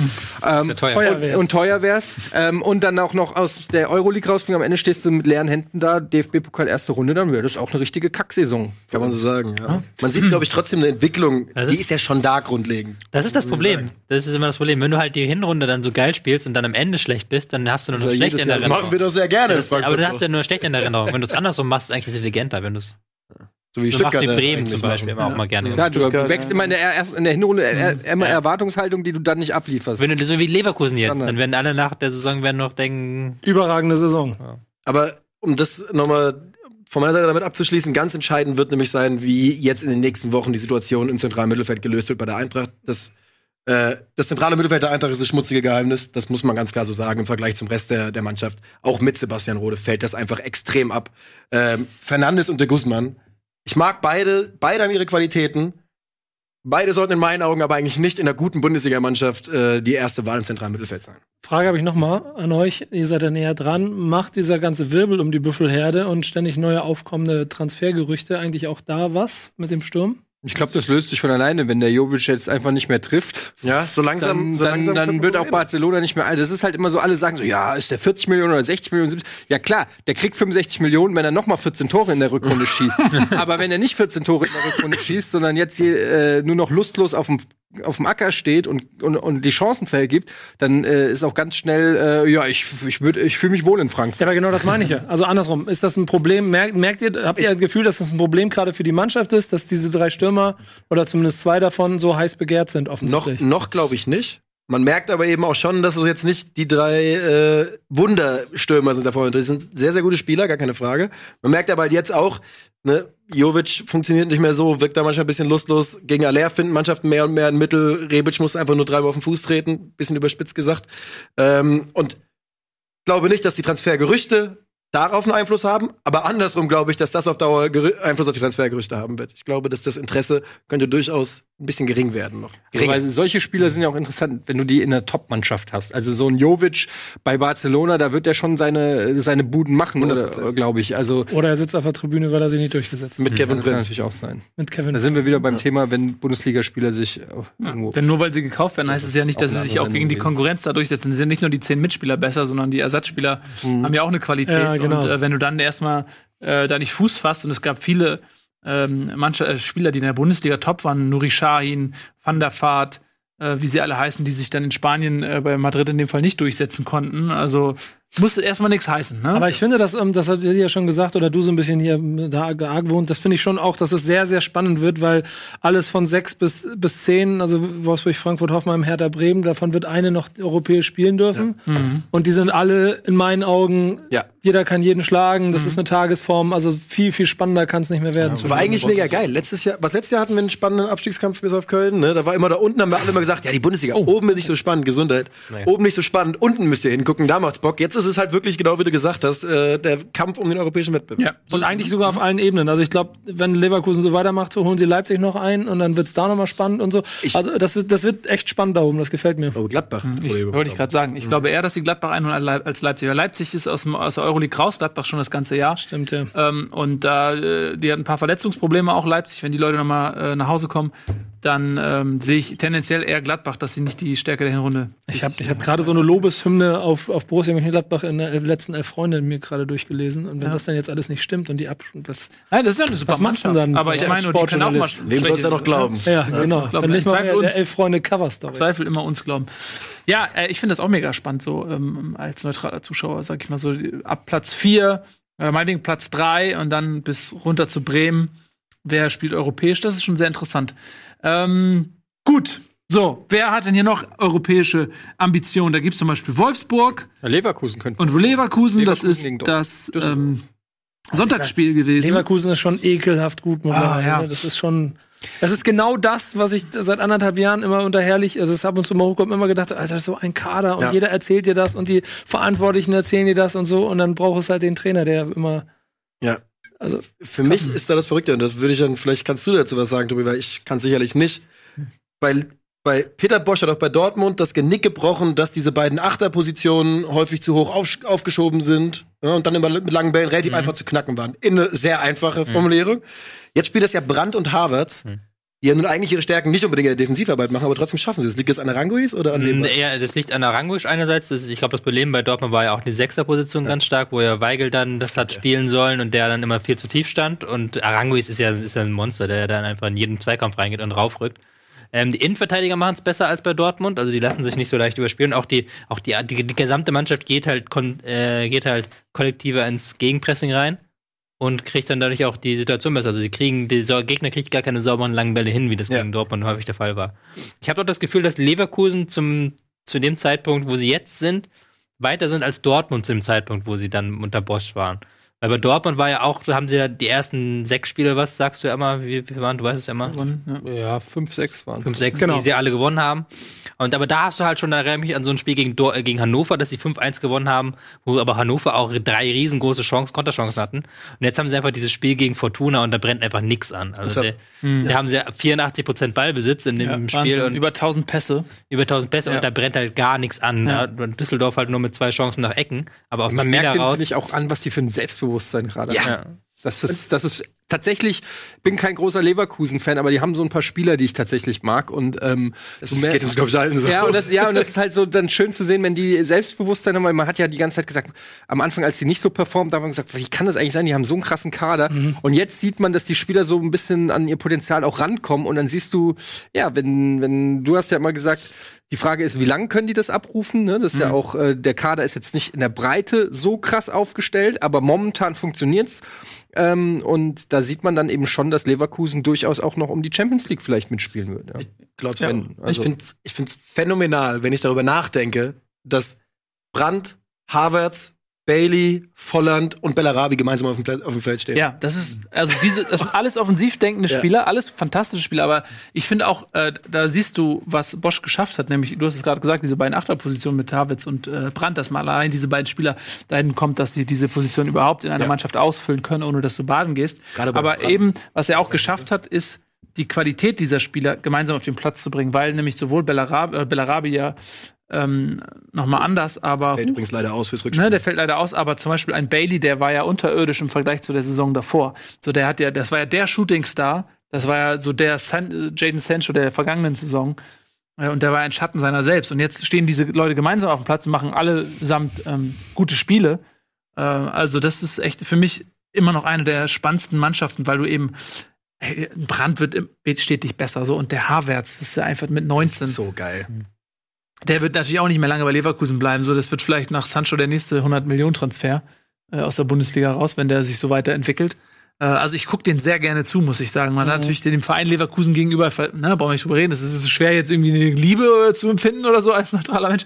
Aber ich finde den Kader unglaublich spannend. fußballerisch nächsten Sonntag, ne? Äh, Dortmund gegen Leverkusen. Ja, und das ist, glaube ich, wirklich ein Das ganz, ganz wichtiges Spiel. Zum einen ist es für Leverkusen ein erneuter Prüfstein, ja. Äh, man hat dann aber auch schon viele Leute, also man hat die Bayern hat schon weg und man hat Dortmund hat schon weg aus, aus Leverkusen. Ich glaube, Gladbach hat man auch schon weg, ne? Ganz Gladbach war auch früh in schon der gespielt, Saison. Also, äh, das ist vom Restprogramm her, äh, Leverkusen hat ja einige Brocken schon aus dem Weg geräumt. Ähm, und für Dortmund ist es unglaublich wichtig, weil wenn sie das verlieren gegen Leverkusen, das kann in der derzeitigen Form ja durchaus passieren, dann gehen sie mit zwei Punkten Vorsprung in das Bayern-Spiel. Und wenn du dann in München verlierst, dann ist auf einmal Führungswechsel. So, und das ist passiert jetzt in den nächsten paar Wochen. Also es wird, äh, wird spannend. Ich glaube, das, das ist das, was ich aber glaube, dass das, ähm, dass Dortmund dem Bosch jetzt schon ein bisschen die Grenzen aufzeigen kann. Weil, wenn natürlich ein Team es umgehen kann damit, wenn der Gegner sich früh anläuft, das haben sie auch gegen Tottenham eigentlich ja gut gemacht. Tottenham hat ja auch sehr früh gestört und haben sie auch sehr gut den Ball trotzdem laufen lassen. Mhm. Sind zwar nicht in die Räume reingekommen, aber haben, haben zumindest keine Ballverluste gehabt. Das ist ja sehr wichtig gegen ähm, Leverkusen und die kennen halt das System auch. Das ist ja immer so eine Sache, wenn die Spieler das selbst gespielt haben, von nicht mal im Jahr, die, manche Spieler nicht, klar, aber die meisten kennen es schon noch. Oh, das stimmt eigentlich. Eigentlich hat Dortmund die gesamte Mannschaft aufgetauscht. Mhm, ja, ja. Ja. Tatsächlich. Aber ein paar kennen es noch. Also ich glaube schon, dass sie damit umgehen können. Aber du sagst, ähm, sowohl Tottenham als auch Leverkusen stören. Ähm, was stört noch in der Sendung? Also mich stört's nicht. Ich finde es sogar sehr wichtig, ehrlich gesagt. Ja? Ja. Ja, gut, dann, wenn ihr das so seht, machen wir jetzt ein bisschen Werbung. Äh, wir sehen uns gleich dann hier zum Endsport. Mal gucken, ob uns nach 80 Minuten die Luft ausgeht oder nicht. Wir werden es gleich sehen. Und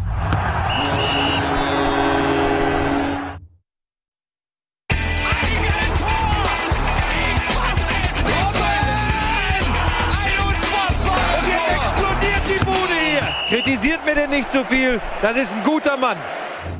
So, Endspurt. Bundesliga live. So, wir haben uns noch ein paar tolle Themen hier aufgespart. Ne? Für den heutigen Tag. Wir haben gleich auch noch so ein fettes Quiz. Der Tobias Escher hat da was zusammengebaut. Ich freue mich richtig drauf. Mega fettes Quiz. Äh, was das wohl werden kann. Ja, wir haben noch ein paar Spielchen, über die wir mal quatschen können. Hoffenheim sehr souverän, 13-0 gegen Hannover. Thomas Doll außer sich. Hannover ist sehr schlecht, hat Thomas Doll festgestellt. Hat sich nicht rumgesprochen bis nach was? Bukarest, Budapest, whatever. Ähm, sich Ich warte auf die nächste Pressekonferenz, da lache ich mir doch einen Ast. da lasse ich mir, genau, lache ich mir noch einen Ast ab. Das war damals sein Aus in Dortmund. Ähm, äh, zumindest kurz danach. danach. Ähm, ja, äh, Hannover ist nicht so gut. Das ist die Erkenntnis, ne? Nein, ja. Ja, aber auch die Fußball. Fußballmannschaft. Äh, Ich bin, ich finde, dass Hannover wahrscheinlich einen Kader hat, bei dem man sogar noch einen Case dafür machen könnte, irgendwie, dass der in der Liga bleiben dürfte in dieser Saison. Irgendwie. Ich bin aber auch kein, überhaupt kein Aber großer Fan von? Thomas Doll, Für sagen wir es mal so. Ähm, deshalb glaube ich, dass bei Hannover ist da ein Zappenduster. Da sehe ich gar nichts. Ich frage mich ja ehrlich auch die ganze Zeit, weil da sind ja schon genug gestandene Leute dabei, die auch schon in Krisensituationen bei anderen Vereinen gestanden haben, ob das dann förderlich ist, weil sie eigentlich die Mannschaft tragen müssten, aber hier den Beweis dafür liefern, dass sie auch alle so sang- und klanglos mit Also wenn du so. Spieler siehst, die halt aus der Situation vom HSV kommen, Ja. äh, und da gibt's ja einige, Ostscholek, Wallacey, Wood, äh, Müller, der hatte ein kurzes äh, Stelldichein in Frankfurt, wo es für ihn aber sportlich am Ende nicht gereicht hat, was ja vielleicht dann auch nochmal so ein kleiner Downer ist, wenn du merkst, okay, die Qualität reicht vielleicht gar nicht ähm, für mehr, als ich mir eigentlich immer gedacht habe. Ähm, und wenn du, wenn du jahrelang beim HSV spielst, immer diesen Druck hast und diesen Abstiegskampf und so, und dann kommst du nach Hannover und hast das Gleiche nochmal. Aber dann wechselst du doch auch nicht nach Hannover. Nein, aber ich meine nur, dass Ja, du ich, musst ja- ich glaube, von der Psyche her, Auswahl hast du wirklich. Ja, ich weiß nicht, ob das einen stärkt oder ob einen das eher so zermürbt, dass man gar nicht mehr die Kraft dafür hat, sich, sich da noch mal wieder äh, gegenzustemmen. Kann ich schwer sagen. mich Gibt würde mal interessieren, was ein Verein dazu bewegt, zu sagen, Thomas Doll. Thomas Doll ist derjenige, der jetzt hier die Kohlen aus dem Feuer. Was genau, bei all den Trainern, die auf dem Markt sind, warum motherfucking Thomas ich habe Doll? lang und viel darüber nachgedacht und ich habe wirklich, ich habe keine Erklärung. Ich habe eine ist Theorie. Aha. Er war gut in Ungarn, ja. Nee, mach du zuerst. du hast Theorie. Er war hatten das gut ja in schon. Ungarn. Okay. Nee, das war, da gibt's ja auch, naja, das ist auch noch. Aber ich glaube, es ist der Motivationsfaktor. Ja, aber auch da ich gibt auch. es doch Trainer, wo du sagst, da kann ich mir das eher vorstellen. Nee, aber wenn du Thomas Doll, wenn du Thomas Doll, nee, ich finde, wenn du Thomas Doll als Typ dir, also so, selbst wenn du ihn nur so von außen betrachtet dir anguckst, plus das, was er in seiner Karriere bisher gemacht hat, ist er ja schon so ein Typ, der auch, Mensch, Etienne, heute, komm, wir machen die Sendung jetzt, heute, Ich hab- du weißt es, heute ich reißen wir. Hexenstich. Ach ja, scheiße. Heute reißen wir das. Heute ziehen wir durch. So, das ist dieser Effekt, den man so 1900 irgendwann wahrscheinlich auch gerne an der Trainerverpflichtung gesehen hätte und das im Abstiegskampf auch 1900 irgendwann funktioniert hat. Du kannst, musst ja auch sagen, er ist ja sehr laut jetzt auch schon immer nach dem Spielen, Ja, hat es ja. auch wieder ganz klar sich positioniert. Auch alles so das, was du von 1900. dem Thomas Doll erwartest, macht er auch. Ja. Hat jetzt auch im dritten Spiel, muss, man, muss ich ihm als Taktiker zugestehen, im dritten Spiel das dritte System ausgepackt, dieser alte Guardiola. Hat jetzt mit Fünferkette spielen lassen, war halt, hat halt nicht funktioniert, war Ja. halt nicht besonders gut. Und mal ganz ehrlich, also jetzt aus Hannover 96 Sicht, wenn ich mir die Tabelle angucke und ich habe 12 Punkte aus 22 Spielen geholt, dann ist es nicht auswärts Hoffenheim der Ort, wo ich jetzt mit dieser Mannschaft drei Ja, Punkte holen muss. nee, das stimmt. Du, du, halt, du hast dich halt sehr tief reingestellt, Fünferkette. Das hat er ja auch bemängelt nachher, dass die Spieler nicht rausgekommen sind aus der Abwehr. Und, aber das, ja, Stellt fünf Verteidiger auf und hat er sich selbst beschwert darüber. aber- Na, er hat sie beschwert halt, dass die, dass die nicht in die Zweikämpfe gegangen sind, dass Ja. sie so tief standen. Das war wohl nicht der Plan, dass sie da Ah, sich okay. komplett am Aber gerade die Außen müssten dann ja eigentlich rennen. Das ist Ja. übrigens was, wo du gerade, gut, nicht die Außenverteidiger, aber die Zitat Außen, oder war das jetzt? Nee, das war meine Theorie. Ja, das wenn ich fünf. Verteidiger aufstelle als Doll und mir überlege, hinten machen wir zu und dann aber Vollgas. Und wenn die das nicht machen, dann kann ich ja seine Aussage. die dass er haben sich halt komplett hin, an die. Wand nageln lassen von Hoffenheim, die halt von der ersten Minute an richtig hartes Pressing gespielt haben. Das war ja auch noch eine Und, Viertelstunde ähm, zu Ende wahrscheinlich. Ne? Ja, das Ding war nach der Viertelstunde beendet, weil die Ja. halt gar keine, gar keine äh, Antwort gefunden haben auf dieses Anlaufen mit drei Mann. Und die haben halt dann teilweise auch versucht, hinten rauszuspielen, Hannover, und das war dann wirklich kläglich. Kläglichst. Und aber das ist halt auch eine undankbare Aufgabe, in Hoffenheim verteidigen zu müssen. Ja. das ist ja auch, man muss ja auch ganz klar sagen, ne, also Thomas Doll hat bis jetzt eigentlich mehr oder minder seinen Soll erfüllt mit dem Sieg in Nürnberg und alles andere war halt, was soll er machen, ne? Also Leipzig Ja, genau, da wollte ich nämlich meinen. Aber was ich halt, man muss auch wirklich sagen, dass Hannover viel, viel Pech hat mit Verletzungen. Also wenn du am Anfang der Saison, nach den ersten zwei Spieltagen, Shootingstar Linden Meiner, der rechte Flügel, der so extrem, extrem gut aussah am Anfang, einfach mit purem Tempo über rechts kam, raus seit dem dritten Spieltag verletzt. Bebu, Topscorer der letzten Saison, glaube ich, nach Füllkrug, verletzt und Füllkrug, der Topscorer der letzten Saison, mit Knorpelschaden, mal gucken, wie lange der raus ist. Es ist halt einfach auch, wenn du, wenn du halt wirklich drei Leute von vielleicht wenn du sagen sollst, ey, fünf Hoffnungsträger bei Hannover, wäre das wahrscheinlich die drei, drei wären dabei gewesen und die sind die ganze Saison jetzt raus. Ja. Das ist schon ärgerlich, ne? Und die kommen natürlich zurück, aber halt wahrscheinlich zu spät. Das ist tatsächlich äh, Pech, das stimmt. Das muss man auch mal sehen. Die konnten sie bisher nicht gut kompensieren. Einmal Ja, kurz zu ähm, Hoffenheim. Kann ich wieder meinen Kickbase-Kaufkipp der Woche kaufen. Ja. Den Spieler, den man vor zwei Wochen hätte kaufen sollen. Äh, Belfodil hat jetzt Mhm. wieder. Schon wieder? Äh, Ich habe drüber nachgedacht, ob ich ihn kaufen soll. Ich hatte, ich hatte schon fast ein Angebot eingegeben Also, bei Kickbase. Hier ist der drei Monats Geldwert, ist halt richtig abgestürzt, weil er ja auch jetzt teilweise nicht gespielt hat. Ärgerlich. Und die Punkte jetzt ordentlich gemacht wieder am Wochenende. Mhm. So ich- ein. Finde ich interessant, dass er jetzt diesen, an diesem Spieltag nochmal mehr Punkte gemacht hat als an dem Spieltag davor, obwohl er jetzt nur ein Tor gemacht hat, im Gegensatz zu zwei ähm, gegen Dortmund. Aber hat jetzt halt auch wieder ein richtig starkes Spiel gezeigt. Also er hatte auch noch re re viel mehr Chancen, hat sich auch im Pressing aufgeopfert. Äh, das ist richtig geil, wie er sich entwickelt hat unter, ähm, unter Nagelsmann. Also wieder so ein Spieler, der da ankommt und wo du das denn gar nicht denkst. Der kostet immer noch nur 6 Millionen. Kostet immer nur wenn, 6 wenn der Millionen, auf aber ich- kommt, ich glaube, morgen kostet er keine 6 Millionen mehr. gehe ich aber auf, der jeden, geht gehe auf, ja. geh ich auf jeden Fall steil. ey. Ja, gut, Tobi. Ich halte dagegen. Mit was? Nee, oh, Transfer. Ich habe ich fast. Ich Ich, bin- bin, ich guck mal auf die Tabelle. Ich bin, glaube ich, nur noch 30 Punkte hinter, Und der, der hat ähm, hinter äh, Nico. 30 Ich Punkte, hab- Nico. Ich glaube, ich habe sogar noch. Den habe ich nicht jemanden von Dortmund. Ja, da. Guck mal hier. Ja, tatsächlich. Du bist den nur noch, kassiere ich noch. äh, Nico. noch Danach 47 Nils 40 Punkte hinter Nico. Aber ich habe auch wieder so ein, ich habe auch wieder so einen Kaderwert, der ist beschämend. ja. Ja, aber Geld ist nicht alles. Geht Genau. nicht alles. Deswegen. Ein Kader muss mein mit Kader Leidenschaft funktioniert ganz. Ich gut. einen Ich bin ja- leidenschaftlichen Kader. Ja, meiner ist halb so viel wert wie Aufholen wieder.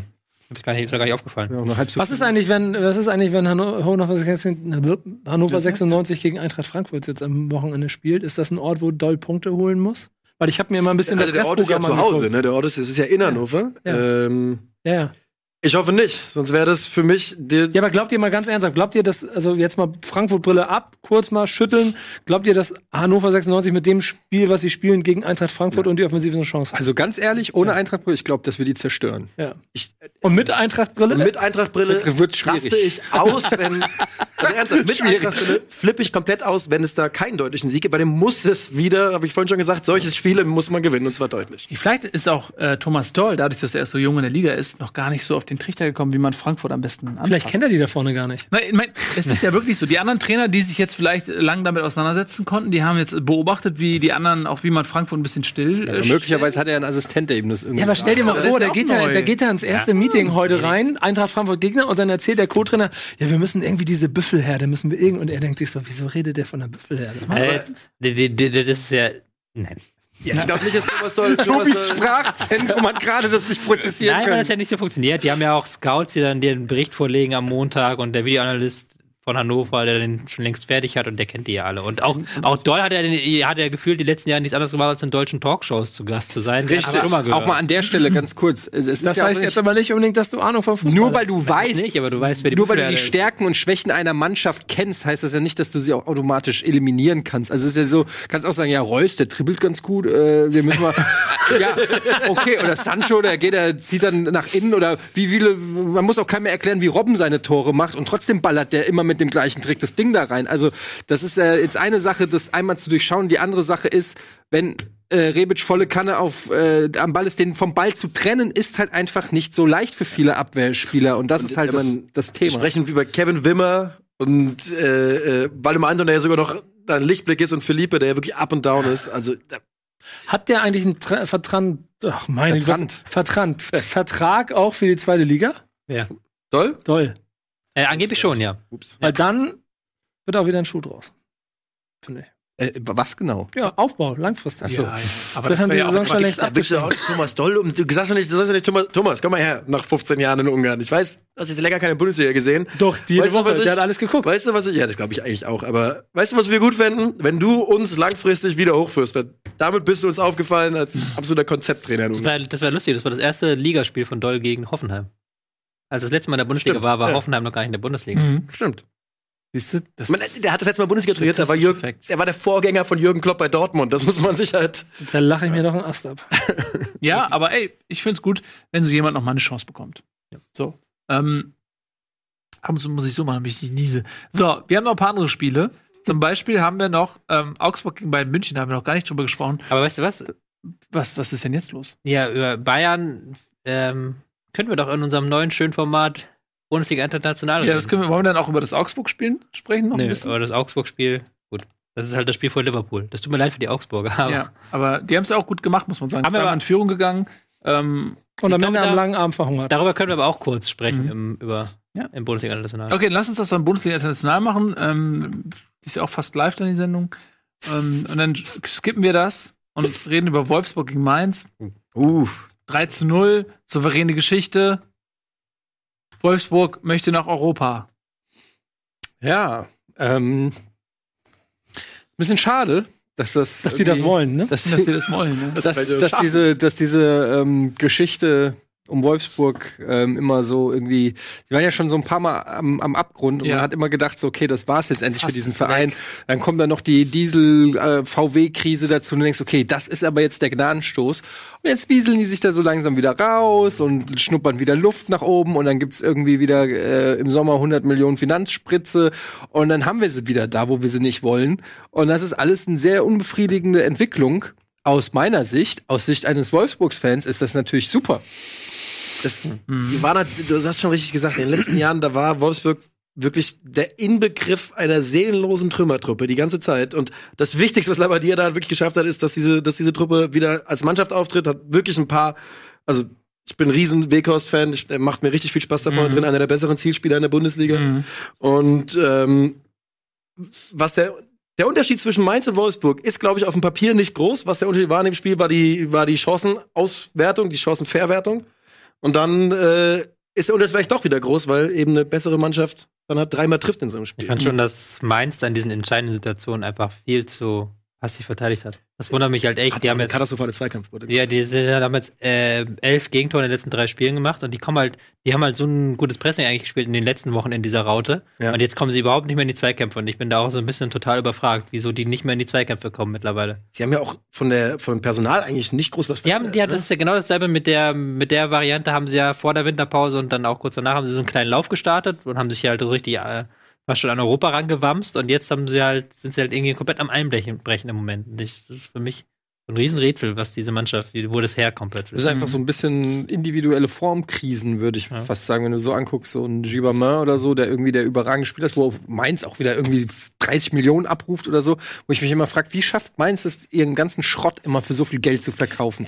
Moment, welch, da muss man, ich bin ja auch kein Mainz-Freund, aber welchen Schrott haben sie denn für teuer Geld verkauft? Naja, die haben doch irgendwie mehrere Spieler für Ja, Diallo, zwei, ne? zwei, ja gut, Diallo ist eine Ausnahme. Ja, und dann aber, haben sie noch. die geben schon ganz Ja. ordentliche Spieler immer. Äh, Nee, die haben es alle nicht geschafft, die sie verkauft haben. Warte, ich sag's dir, ich hab's neulich nämlich nachgeguckt. weil Ich würde dir nicht einfach irgendeinen Quatsch erzählen. ähm, die haben, ähm, Kann ich mir auch nicht vorstellen. wie heißen sie denn alle? Hier den Muto. Stimmt, sie haben auch äh, Muto äh, zum Beispiel für 12 Millionen. Genau, stimmt. Sie haben, so. okay, gebe ich, sie haben ein paar Mal äh, ganz gute Deals eingeführt. Ähm, aber ist ja auch eine Fähigkeit, ne? In Köln hat ja auch einen gekauft. Aus, paar- Cordoba für. Cordoba. Äh, Für solide 17,5. Wo du dir denkst, ähm, Da lachen sie heute noch. Auf jeden Fall. Ich hätte gerne, ich hätte gerne das Telefonat damals gehört. Ich auch. Ich glaube, Mainz jedes Mal am Faschingsumzug fährt ein John Cordoba-Wagen durch die Stadt und alle. Ja gut, wenn du gerade 40 wir- Millionen für Hallo hier. Also, äh, ja, Mali haben sie ne? für 12,5 Millionen verkauft, Okazaki 11 Millionen, Muto 10 Millionen, Johannes Geis 10 Millionen, Serda 10 Millionen, Und dann stehen die so weit unten in der Tabelle, das ist ja wohl ein Skandal. Scholloy Ja, ja. 8 Millionen, Mohamed Zidane damals für Anna. Jetzt gehen wir auch Ja, mal zurück, ne? Also die schaffen es auf jeden Fall, das sind alles Transfersummen, die hätte die Eintracht gerne mal für irgendeinen Spieler Unser gekriegt. Rekord bei der Ja. Eintracht liegt bei 9,5 Das für Millionen Kevin Euro. Trapp. Verkauf noch immer. Und Ich finde das so interessant, dass wir hier sitzen halt immer so und reden jetzt hier so über Mainz, aber in Mainz ist halt richtig jetzt Alarmstimmung. Also da sind jetzt alle Fans schon wieder am Protestieren, so von wegen Schröder Alarm. raus, Ja, alle Alarm und. Alarv stehen dicht beieinander in Mainz.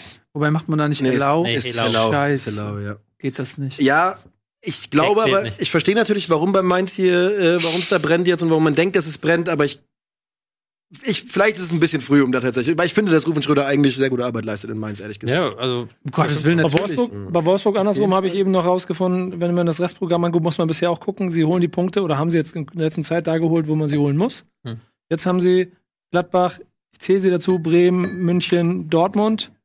äh, das heißt, sie haben auf jeden Fall dazwischen noch Düsseldorf, also mindestens drei bis vier Mannschaften von fünf, wo man danach erstmal sieht, wo die sind auch super in die Saison gestartet und hatten dann so ihre Delle so. Ja, genau. Das ist halt wieder genau das. Und hinten am Ende der Saison haben sie dann wieder, naja, also mal abwarten. Sie werden auf jeden Fall mitspielen in dem, in dem Kampf um die Europa League, da bin ich mir ziemlich sicher. Das glaube ich auch. Aber was muss Mainz? Achso, ja. Nee, Mainz, ich finde einfach am Ende des Tages, die werden nicht absteigen. Wir haben schon gesagt, es gibt schlechtere Mannschaften und, und die werden auch nicht international spielen. Also am Ende des Tages ist für Mainz das, glaube ich, auch eine. ist halt das Problem. Zeit für einen Umbruch am Entwick- Saisonende in Mainz. Es ist doch eine Entwicklungssaison. Es ist eine junge ja, aber wenn du Mannschaft. so eine halbe Saison jetzt komplett austrudeln lässt, ist halt auch scheiße. ja, Das stimmt. ist halt immer bescheuert, Aber weil du nicht entwickelst. Die Spieler kriegst nicht motiviert und die Hälfte will, will ja auch weg. Also das ist die Hälfte, aber Mhm. bei zum Beispiel so Spieler, die dann weggehen, ist nicht die geilste Ausgangslage. Das ist schwierig. Das war Ich- damals bei Muto auch so. Der war auch nicht mehr Muto. Ich muss jetzt wieder durchgreifen und aufs Tempo drücken. Ich will hier mein Quiz unbedingt spielen. ja, ich merke das schon. Dann spielen wir jetzt. Was ist das für ein Quiz? Lass uns Aber spielen. wir haben noch für Spiele. Ja. Wir haben Schalke, Freiburg haben wir kurz angedeutet. Bayern haben wir noch nicht gesprochen. Doch, machen wir in unserer super Sondersendung Bundesliga International. Bayern Augsburg?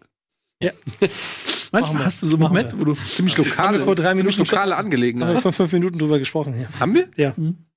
Und über Schalke reden wir auch noch. Über Schalke reden wir auch noch. Wir haben noch nicht über Ja, Bayern Augsburg gesprochen. Ja, alles, komm mal, alles Bundesliga National. Was haben wir noch nicht? Äh, der Rest haben wir, oder? Ja, Hertha gegen Bremen, Bundesliga National. Über Schalke haben wir nicht gesprochen. Hertha, Hertha gegen Bremen kann ich mit einem Wort zusammenfassen. bitte. Pizarro. Oh. Oh, der wird Pizarro. Pizarro. Oh. Oh. Punkt. Ich habe sogar eine Taktikanalyse vorbereitet. Warum Kann hat ich dir er hier privat zu zweit zeigen? Das, aber- da freue ich mich sehr drüber. So, weil ich nämlich schon gemerkt habe, dass Hertha, dass Hertha Werder schon eigentlich ganz schön abgekocht Ich habe hat. das, ich hab das Spiel nicht gesehen. Warum wurden sechs Minuten nachgespielt? Unter anderem, weil Hertha auch in einer Rudelsituation dafür gesorgt hat, dass von den vier zwei von der Uhr genommen wurden. Und Also es waren, die vier waren okay, wegen, was war da, irgendwas war da auf jeden Fall, die vier waren okay und dann haben halt, in- innerhalb der vier hat halt Hertha noch eine riesige Rudelbildung angefangen. hat. Genau. Also das war, da hat sich auch, glaube ich, keiner beschwert bei Hertha, dass das Nee. so war. Und Nur Dade meint ja nur, dass das Tor nicht von Pizarro war. Ist es aber. So salty einfach. Das ist, das ist aber jetzt wieder, um da einen, einen Satz doch noch zu sagen, ist wieder meine alte Hertha. Defensiv perfekt, offensiv machen sie dann zwei geile Konter und Müssen dann sie 60 Minuten nichts mehr. Ja. Und so, und dann ist es halt ein super Und langweiliges das Spiel reicht, gewesen. halt, das reicht halt nicht gegen Pizarro. nee, das reicht nicht gegen Pizarro. So, meine Damen und Herren. Quiz, Quiz-Time. Ihr seht gleich auf irgendeinem Bildschirm hier hoffentlich Bilder, die entstanden sind während oder beziehungsweise nach oder vor Entscheidungen des Video Assistant Referees, des VAR. Mhm. Ich werde euch ähm, drei Antwortmöglichkeiten geben und ähm, ja, zeigt einfach mal das erste Bild, dann könnt ihr es glaube ich erkennen. Hier habt ihr das erste Bild. Warum, schaut dieser Spieler so blöd aus der Wäsche? Ihr seht Das ja polnische den- Liga, Extraklasse? das ist die polnische Liga, ja. Du, kennst, du, du, bist wahrscheinlich raus, du hast wahrscheinlich alles schon gesehen. eine- es gab ich ich habe ich, ich hab Antwortmöglichkeiten auch Ach so. vorbereitet. Also ihr könnt Moment, auch, ganz kurz, wo, was, in welchem. ich habe Antwortmöglichkeiten vorbereitet. okay. Antwortmöglichkeit A. Dieser Spieler sah die, ähm, eine rote Karte aufgrund eines groben V-Spiels, obwohl, obwohl er gar nicht der Übeltäter war. Es lag eine Verwechslung vor. Kurze Zeit später klärte der Video Assistant Referee diesen Fehler auf. Antwortmöglichkeit Nummer B. Dieser Spieler hatte bereits das Feld verlassen, nachdem er eine gelb-rote Karte gesehen hat. Der Schiedsrichter hat ihn extra aus der Kabine holen lassen, um dank des Video Assistant Referees die gelb-rote in eine glattrote Karte zu verwandeln. Ich hoffe, es ist das. Nummer C. Der Videobeweis hat ihn dabei erwischt, wie er seinem Gegenspieler an den Eiern herumgespielt hat. Okay, das letzte ist Quatsch. Ganz klar, ganz klar, ganz das klar. zweite muss kann man sich sein. nicht aus. Das zweite Ich gehe kann man auch sich nicht B. aus. Ja, ich gehe auch mit B. Mhm. Ich hoffe, Das dass es B ist, weil es das Beste Das ist die korrekte Antwort, ja. Der Spieler hat äh, tatsächlich für ein grobes Foulspiel, hatte gelb-rot gesehen, hat sich der Video, hat er sich das nochmal anguckt, der Schiedsrichter auf dem Bildschirm, und hat ihn dann nochmal aus der Kabine herholen lassen. Und dann ist er fröhlich wieder aufs Feld äh, spaziert und hat dann aber die glattrote Karte gesehen. Was ist das demütigend? Ja, das ist, wirklich, das ist auch wirklich gemein, ne? Das ist schon auch ein bisschen. Das kannst du auch im Spielbericht vermerken oder so. Das ist doch. Ja. Was soll das? Das eine sind aber auch Lösung geben. gerade in der polnischen Liga, wo der Schiedsrichter auf jeden Fall dann mit einem anderen Auto nach Hause fahren sollte. Das war's? Nee, es gibt noch zwei weitere Fragen. Achso, Also, ich habe noch weitere Fragen. ja. Was erzürnt an dieser Stelle die Spieler des italienischen Clubs Espial? A. Die Mannschaft bekam einen Elfmeter zugesprochen. Per Videobeweis stellte sich jedoch heraus, Der gefaulte Spieler befand sich zum Zeitpunkt des Fouls Millimeter hinter der Torauslinie, also nicht im Strafraum. Der Elfmeter wurde annulliert, es gab Geld für den Übeltäter und einen Schiedsrichterball. Antwortmöglichkeit Nummer B. Einer ihrer Spieler wurde geschubst, ging zu Boden. Ein Gegenspieler erhielt die rote Karte. Es stellte sich jedoch heraus, nicht der Gegen, sondern der Mittel Mitspieler hat ihn geschubst. Also erhielt per Videobeweis der Mitspieler die rote Karte. C. Die Mannschaft hatte soeben ein Tor erzielt. Per Videobeweis kam jedoch heraus, dass sie einige Sekunden zuvor ein Foul im eigenen Strafraum begangen haben. Das Tor wurde annulliert, der Gegner erhielt einen Elfmeter zugesprochen. Das finde ich am besten. Ich auch. C, C ist so, Sagen, so Das was Soul beim letzten? Crushing. Ich kann überhaupt nicht so lang. Was? Du hast aber nichts kann- Es, die haben ein Tor erzielt, dann kam der Vi- Videobeweis und hat gesagt, es lag aber vorher ein Elfmeter für den Gegner vor. Irgendwie 20, 10 bis 20 Ah, Sekunden okay. vorher. Ah, dann gab es kein Tor, sondern C. Elfmeter. Ich gehe auch mit C. Ich sag auch. Gefällt mir am besten. C gefällt mir auch. B ist auch gut. C, ich mag alle Antwortmöglichkeiten. Das ist sehr schön ausgedacht. Ja, aber, ausgedacht. aber C ist sehr einfach. Finde ich so. A ist eine sehr komplexe Geschichte, wo du dann dir überlegt hast, wie ist die Sport, So wie, ist die, finde ich C ne, wie ist die Spielfortführung und so. Das sind ja diese, da musst du halt überlegen, okay, der grätscht ihn außerhalb der Seitenlinie um. Aber was ist denn die korrekte, okay, per- persönliche Strafe, ja, musst du geben für das Foul, aber wie ist die korrekte Spielfortsetzung? War der Aber guck Ball mal. auch im Aus? Guck mal, Und das sind alles Verteidiger. ja, ja. Was Der zeigt gerade? Richtung Elfmeterpunkt. Das ist Moment, 16, Moment, also ich sehe bis jetzt eine Rücknummer, ich kenne keinen der drei Spieler. äh, alles Verteidiger. aber gut, ich sag auch C, weil ich wahrscheinlich glaube, wenn weil die meisten Schiedsrichter geben keine persönliche Strafe, wenn wenn sie, wenn sie das Foul annullieren. Weil ich sag auch C dann. Da hast du mich erwischt, ja. Es ist tatsächlich C ist die korrekte Antwort. Mhm. Also es gab ein, äh, die Mannschaft beim Stande vom 1 zu 1 ein Tor geschossen, zum 2 zu 1, haben dann einen Elfmeter kassiert. Hier sehen wir die Elfmeter-Ausführung, aber äh, Florenz hat einen Elfmeter versenkt. Es stand 2 zu 1, es ging 4 zu 1, glaube ich, am Ende für Florenz aus. Jetzt von diesem Wochenende frisch. Das ist bitter. das ist so richtig, richtig schmerzhaft, ja. Richtig, richtig bitter. Richtig bitter. Einen habe ich noch. Ja. Warum fordert Slatan Ibrahimovic hier in eingesehen, äh, gesehen, weil ich habe da was nicht im Video haben, aber er fordert auf jeden Fall mit dieser Geste den, den Videobeweis. Also die klassische, ähm, die klassische Videobeweisgeste macht er. Und warum fordert er diesen, den Videobeweis? A. Er war der Meinung, sein Schuss wäre erst hinter der Torlinie geklärt worden. Er wollte das per Videoassistent äh, prüfen lassen. B. Ein Gegner hat versucht, ihm den Zopfgummi auszuziehen. Er forderte Rot wegen Tätigkeit. Oder C. Das Tor, das er soeben erzielt hat, war so wunderschön, dass er es selbst noch einmal auf dem TV-Bildschirm anschauen konnte. Das klingt nach. Definitiv C. Also bei B, bei B, da gab es vor kurzem doch eine andere, in der Champions League gab es doch mal so eine Situation, wo ein Mitspieler, da ist irgendwie, war das gegen Bayern sogar in der, in der Gruppenphase? Da ist auf jeden Fall irgendeine Mannschaft abgeschossen worden, dann hat der eine Verteidiger dem anderen das Zopfgummi rausgerissen, weil er irgendwie zur Ordnung ziehen wollte.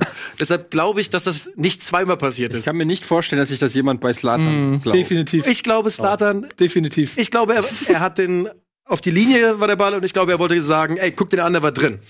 Ich, sag, ich sag, das Ding war so schön. Guck dir nachher nochmal an. Das wäre wär natürlich die geilere Geschichte, aber warum ist dann der, der andere Spieler guckt zum Linienrichter und so? Deshalb glaube ich, dass Also es A ist. der, der Linienrichter jubeln. läuft hier hin. Äh, das kann natürlich sein, entweder er läuft zur Ecke Ist egal. Oder er läuft geiler. zum Elfmeter. Ähm, aber es muss natürlich A sein. Oder du hast uns mit B gefoppt. Es ist natürlich, ah, ihr hättet auch sehen können, es liegt kein Ball im Tor. Ja. Tatsächlich ist ähm, Amerika das eine Aufgabe des Video Assistant Referees, sowas zu prüfen. Man, man sieht es hier, ähm, die haben so schöne Kameras auf der Linie. Und der Ball ist minimal hinter der Linie. Es wurde kurze Zeit später auf Tor entschieden. Und Slatan ist dann einfach, das ist äh, ein schön, ist einfach stehen geblieben danach und hat so gemacht dem Schiedsrichter gegenüber. Soll eigentlich auch gelb geben, aber gut. Aber C war. C war sehr schön ausgedacht. Hat mir auch gut gefallen. Sehr beeindruckt. Drei von drei. Also wenn es einer äh, auch bekommen würde, würde ich sagen, ja, okay, dann gucken wir es uns noch mal an. Slatan.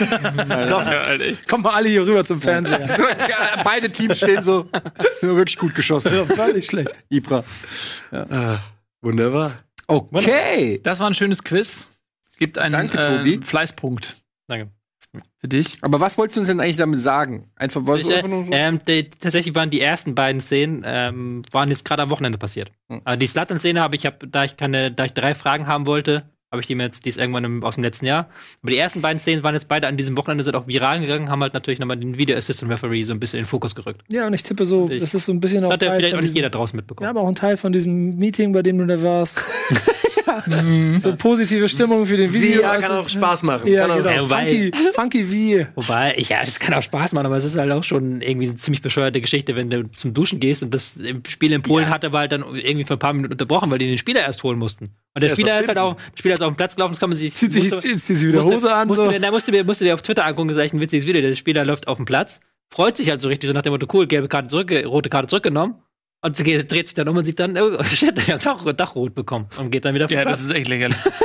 Also das ist, ja, das ist ja keine Werbung von den VAR. Das stimmt. So, ihr Lieben. Ähm, vielen lieben Dank, Nico, dass du da warst. Hat mich sehr gefreut. Äh, One Football heißt euer Channel auf YouTube. Ich kann es dir empfehlen. Ich habe das auch häufiger schon geguckt. Ähm, gefällt mir sehr gut, was ihr da macht. Vielen Dank. Und äh, wir machen jetzt weiter mit ähm, Crackdown 3. Ähm, und danach gibt's noch äh, After Dark mit Schrögert. Ja, also ein fantastisches Programm auf Rocket Beans TV.